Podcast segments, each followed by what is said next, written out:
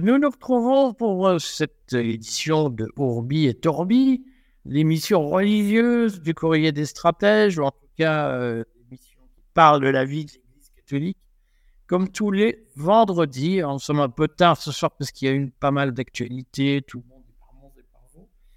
Et en fait, on avait, on a parlé la semaine dernière, assez succinctement d'ailleurs, au fond, de la doctrine sociale de l'Église.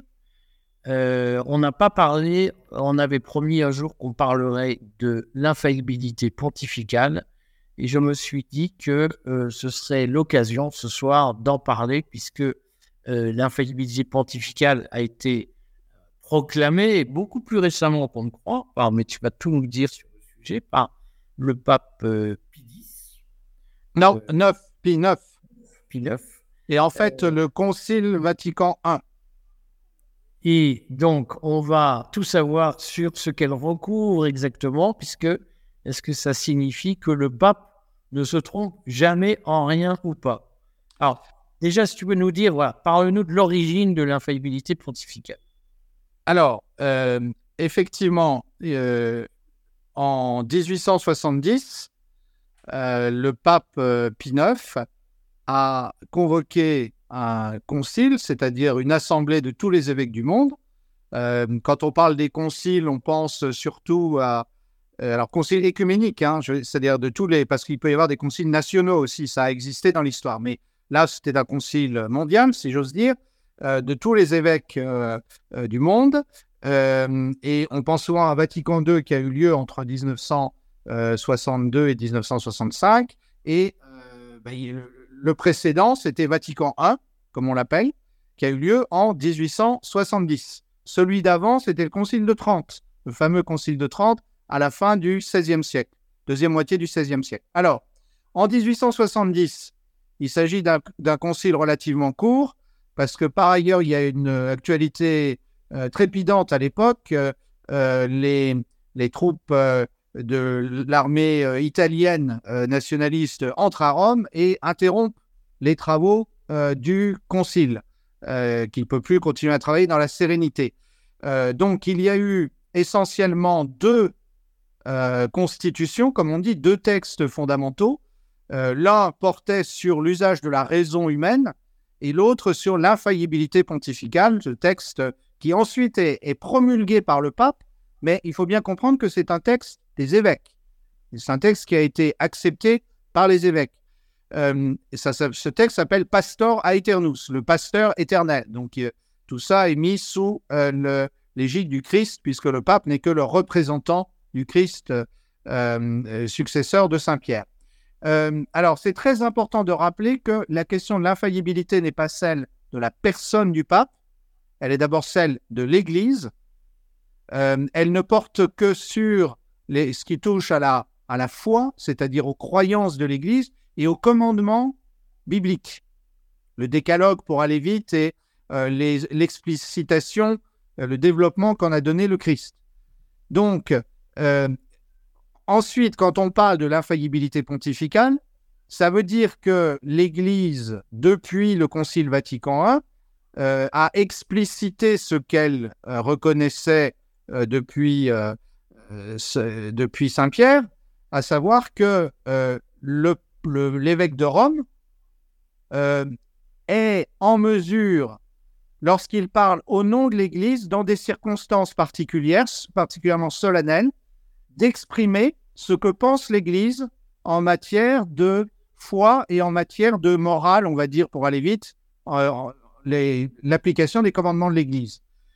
Donc, on est très très loin de euh, l'image qu'en ont donnée à l'époque aussi bien euh, euh, Bismarck que les républicains français, disant voilà, ça y est, l'Église est devenue une autocratie et le pape, le pape ne se trompe sur rien. c'est pas du tout ce qui est dit. Et dans la définition de l'infaillibilité pontificale, il est bien dit que le pape doit d'une certaine manière, mettre en scène, puisqu'il est dit que ce sont pour des proclamations ex cathedra, c'est-à-dire que euh, lorsqu'il parle depuis la chaire de Saint-Pierre, chaire au sens euh, académique, universitaire ou théologique du terme, c'est-à-dire le trône pontifical. Donc c'est dans des conditions très très particulières. Euh, donc on voit que l'infaillibilité pontificale n'est pas ce que, on va dire, la, la voix populaire pense. Bon, mais alors, concrètement, qu'est-ce qui aujourd'hui est dans, la doctrine de l'Église réputé infaillible? Euh, Eh bien, euh, les, les, articles du, credo, euh, le, résumé de la foi, dont il y a plusieurs expressions, il y en, a une assez courte qui s'appelle le symbole des apôtres. Il y en a une autre qui s'appelle le, le, credo de Nicée, du concile de Nicée. Euh, au, au... Voilà, exactement. Et puis, le, le, le pape, euh, le pape Paul VI, euh, le 30 juin 68, a publié un, un texte assez long du credo qui explicite en fait tout ce qu'il y a dans le, dans le texte du, du 4e siècle. Donc, il y a les, les, articles de foi et puis les, tout ce qui relève de, du commentaire explicite par le pape de, de, de, la, de la doctrine évangélique.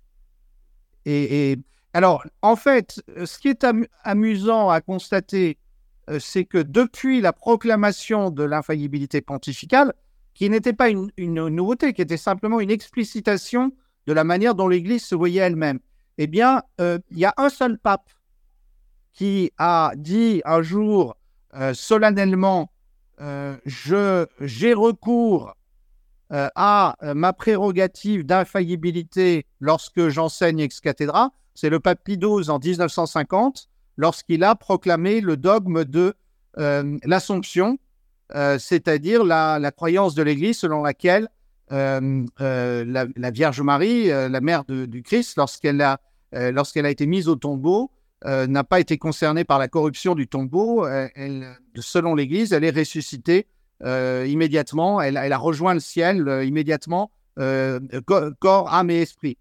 Voilà un exemple. Alors ça peut paraître un peu, un peu curieux à des non-croyants, mais voilà un exemple où un pape a dit là-dessus, j'engage ma responsabilité comme souverain pontife et je parle au nom de toute l'Église. Ce qu'il faut bien comprendre, qui est très important, c'est qu'un pape ne peut pas raisonnablement dire qu'il engage l'infaillibilité de l'Église s'il n'a pas euh, un consensus parmi les évêques du monde. Euh, et, là, sur, euh, l'Assomption, euh, c'est un dogme qui était, euh, discuté depuis le Moyen Âge. Et Pie XII a, a, dû avoir 85 ou 90% des évêques qui lui ont dit on est d'accord. Et à ce moment-là, il a proclamé ce dogme. Alors, c'est très important par rapport au pape François aujourd'hui. Parce qu'il y, a des, il y a des catholiques qui disent oui, mais alors on nous dit que le pape, euh, il dit pas toujours euh, ce qu'il faudrait dire. Qu'est-ce que, pourquoi On croyait qu'il était infaillible. Et euh, précisément, euh, quand on regarde dans l'enseignement des papes, alors ça, ça va nous amener une nouvelle notion. Tu me dis si je parle trop, hein, tu m'interromps. je te le dirai, rassure-toi. Voilà. Il ne manquera pas d'être coupé. Il y a, y a ce qu'on appelle le magistère de l'Église. Donc le magistère, c'est l'enseignement solennel de l'Église. Euh, et euh, il y a différents degrés du magistère. Il y a un magistère ordinaire, euh, et un magistère extraordinaire. Et, en fait, on s'aperçoit que l'infaillibilité n'est invoquée, qui est le stade suprême du magistère, c'est-à-dire de l'enseignement de l'Église, elle n'est invoquée que dans deux cas, lorsque le pape pro promulgue euh, une définition qu'il dit être infaillible après avoir consulté toute l'Église, ou lorsque un concile le dit aussi explicitement, il engage totalement son autorité. Euh, pour le reste, quand le pape euh, fait, un, fait un sermon lors d'une messe à, à Saint-Pierre ou ailleurs, il, il, il, exerce ce qu'on appelle le magistère ordinaire, l'enseignement ordinaire. Alors, c'est vrai que les croyants attendent que le pape fasse des sermons un peu plus profonds et solides encore que ceux de, des autres évêques et, des curés, que, des, prêtres qu'on qu qu entend le dimanche. Mais un, curé de campagne peut exercer, euh, euh, peut, peut, peut dire des choses qui relèvent de l'infaillibilité de l'Église au même titre que le pape, pourvu qu'il respecte euh, les vérités professées par l'Église. Alors, c'est important parce que ça, on comprend, on comprend pourquoi beaucoup des notions sur l'état de droit et des libertés sont nées de cette réflexion de l'Église depuis l'Antiquité. Parce qu'au fond, et c'est bien toute l'ambiguïté du personnage de François, un pape, sa personne n'a pas d'autorité en elle-même il a une autorité dans la mesure où il parle au nom de toute l'Église. Euh, et d'ailleurs, euh, lors du concile, euh, voilà un bon exemple, lors du concile Vatican I, le pape Pie IX, qui était un homme qui avait un tempérament de feu, voulait qu'on dise que c'était que c'était la personne du pape qui, était devenue infaillible. On lui avait mis la, tiare sur la tête et il pouvait plus se tromper. Et là, les évêques ont dit non, non, non, non, non, pas du tout.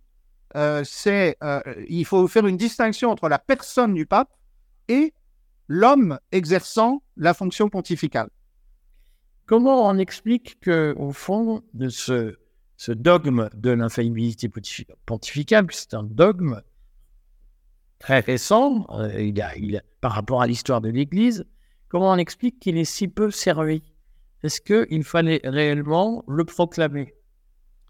Alors, euh, il y, a plusieurs choses. Il y a un contexte qui est celui de la fin du 19e siècle avec une lutte féroce, euh, on va dire, entre les, républicains ou les libéraux, au sens que le terme avait à l'époque, euh, et le, catholicisme.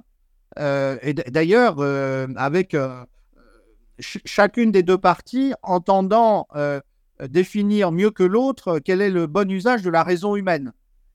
Et donc, à un moment, euh, euh, on, a une situation où le pouvoir temporel du pape ne cesse de reculer. Euh, et d'ailleurs, en 1870, le pape perd définitivement ce qui restait des États pontificaux.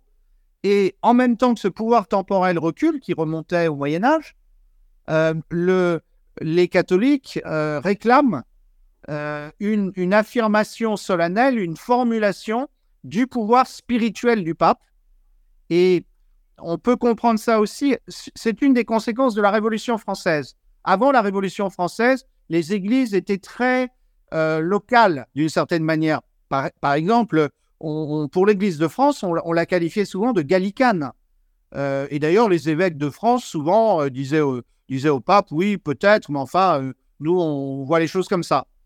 Et la Révolution ayant beaucoup secoué l'Église de France, Napoléon instaurant le concordat avec des conditions très dures vis-à-vis de l'Église sur certains points, pas sur tout, mais sur certains points, il y a eu une espèce d'appel au pouvoir du pape tout au long du XIXe siècle. Or, paradoxalement, le pape perdait de son pouvoir temporel.